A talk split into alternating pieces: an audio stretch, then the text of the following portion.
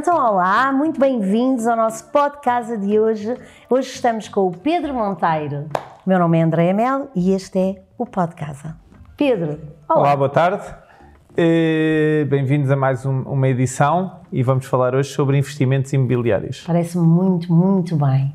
E já agora, ah, começando por investimentos, hoje em dia nós tivemos, nós tivemos uma fase em que o investidor, primeiro que tudo, existem dois tipos de investidor, verdade? Temos o investidor Sim. do buy to let, ou seja, para arrendamento, não é? E o outro Que compra para fazer mais valias, para voltar a Exato. colocar no mercado. Uhum. E nesse sentido, hoje em dia, ah, qual deles é que tu achas que, que está mais, ahm, que está mais ah, portanto, no, no mercado imobiliário como ativo, digamos? E que estão, estão os dois muito presentes, apesar de neste momento o comprar para revender estar complicado devido à falta de matérias-primas e à dificuldade de mão de obra para criar as tais mais-valias nas casas, quando se compram casas que, que se querem melhorar e, e- e assim rentabilizar. Estás a falar agora daquelas dificuldades dos materiais de construção, devido a toda a, a o aumento do ferro e por aí fora. E também a falta de, de gente para trabalhar. Uhum. Porque, porque em Portugal e aqui em Lisboa há, há muita falta de mão de obra, porque há muito edifício ainda para, para recuperar. Uhum. E- Então, hum, podemos dizer, agora aqui é um bocadinho, estou a ser um bocadinho manhosa, podemos dizer que não existe produto ou não existe essa possibilidade? Existe, existe. E, e além de haver a possibilidade de melhorar as casas, há- há- para criar a mais-valia, também existe o contínuo, a contínua valorização de algumas zonas que naturalmente, com o passar de um ano, de dois anos, naturalmente vão se, vão -se valorizando e vão se criando mais-valias. Agora, a dúvida e, eh, e, e aquilo que toda a gente queria saber é, é, é como e, e até quando. Sim, na realidade, aliás, eu até me recordo, em termos da, da grande crise económica, do subprime e quando veio a Troika, etc., eh, foram eles, em parte, um alicerce para que o imobiliário continuasse, não é? Porque houve não só este investidor, digamos, de alguma forma profissional, como também eh, aquele tipo de investidor que começou a tirar o dinheiro do banco e a ser um microinvestidor. Mais à frente, e é uma coisa que eu acho muito interessante, começou a haver o tal o alojamento local. Foi um fenómeno que, que apareceu, não sei, não sei mais. A rentabilidade que se tira do investimento imobiliário tem, tem, tem sido sempre superior e daí existir muito em relação à rentabilidade que os bancos pagam.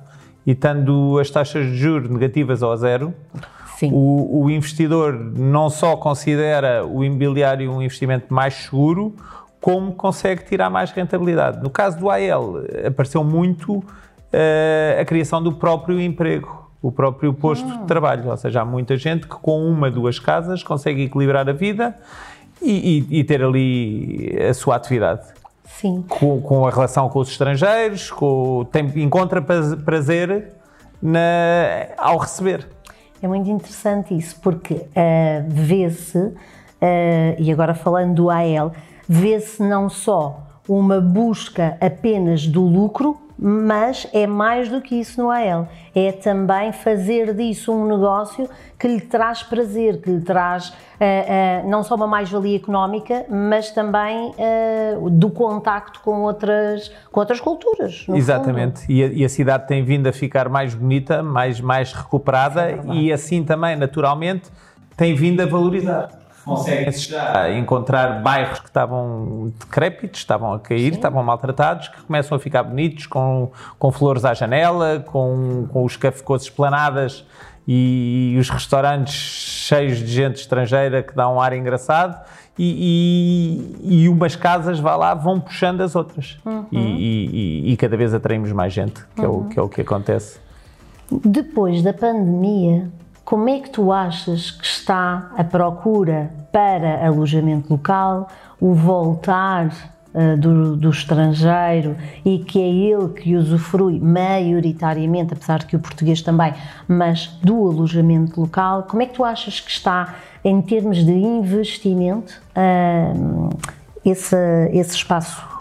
Os alojamentos locais que existiam, neste momento, voltam a estar todos cheios e Lisboa está cheia de turismo porque, porque é um destino seguro e, e perto das outras cidades de, europeias. Uhum. Eh, novos alojamentos, eh, os investidores têm sempre uma grande insegurança porque as zonas de contenção têm vindo a, a mudar constantemente. E a, uhum. e a zona que é hoje possível onde é hoje possível ter um, um, alojamento, daqui a um mês ou dois deixa de ser e por isso há muita insegurança, visto que quando se transmite depois o imóvel, a licença caduca.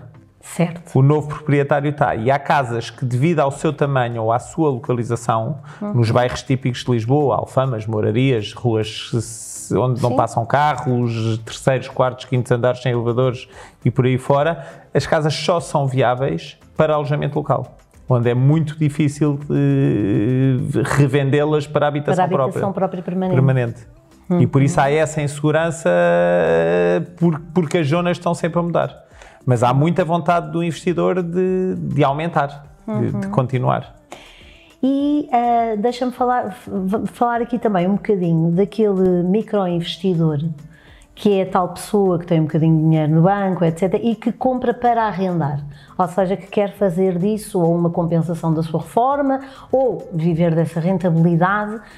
Um, esse tipo de investidor, tu, a ideia que eu tenho é que nós, a nível do, do imobiliário, quando tratamos este tipo de clientes, quando trabalhamos com eles, temos que, primeiro que tudo, ter a noção de que estamos a falar de lucro, estamos a falar, eh, não existe a parte emocional na compra de uma casa, existe sim parte do lucro. Este microinvestidor às vezes mistura ali um bocadinho as duas coisas, parece-te o mesmo. Sim, sim. Uhum. Um, e aí, eu acho que é necessário agregar muitas vezes eu vejo isso no, no, nosso grupo, agregar muitas vezes também um serviço de gestão de arrendamentos.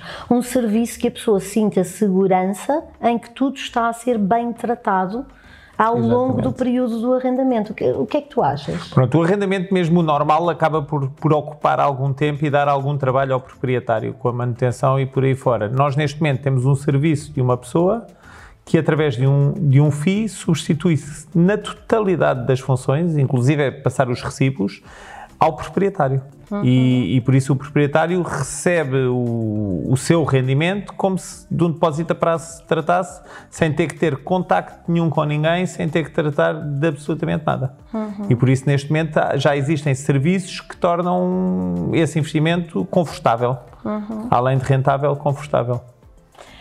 É assim, nós já estamos aqui em cima do tempo, mas eu, eu não resisto a falarmos de um último tipo de investidor e que requer muitas vezes também os nossos serviços, que é o investidor na casa dos seus 30 anos, que uh, neste momento, os chamados, os, as pessoas FIRE, uh, que são aquelas pessoas que querem neste momento construir a sua reforma antecipada. E que eu acho que é um conceito que não sendo novo, é muito recente, e que é completamente fora do nosso paradigma, não que sejamos uh, mais velhos, mas enfim, temos já mais alguma idade. Com, com, aquilo, com aquilo que se fala para aí da, da segurança social e da, da, sustentabilidade do sistema, começam a haver algumas inseguranças e as pessoas começam a procurar alternativas. Sem dúvida. E a par disso aconteceu também alguma liberalização do mercado de arrendamento, que estava congelado e por isso é que a cidade chegou ao estado a que chegou.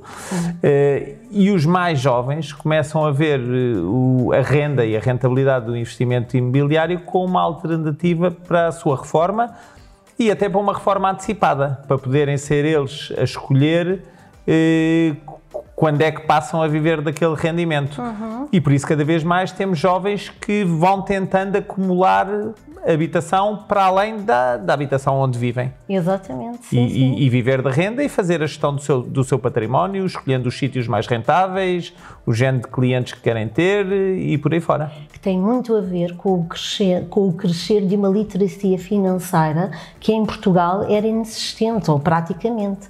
Exatamente. Uh, uh, e acho que também é um novo mercado ao qual nós, enquanto consultores imobiliários, devemos dar a devida atenção. Sim, sim, são, uhum. são muito importantes e, e, se forem devidamente aconselhados, eh, fazem uso do nosso serviço o mais possível, não é? Uhum. Oh Pedro, tão bom estar aqui contigo. Muito obrigada. Uh, até breve. Até breve. E nós, até ao próximo podcast.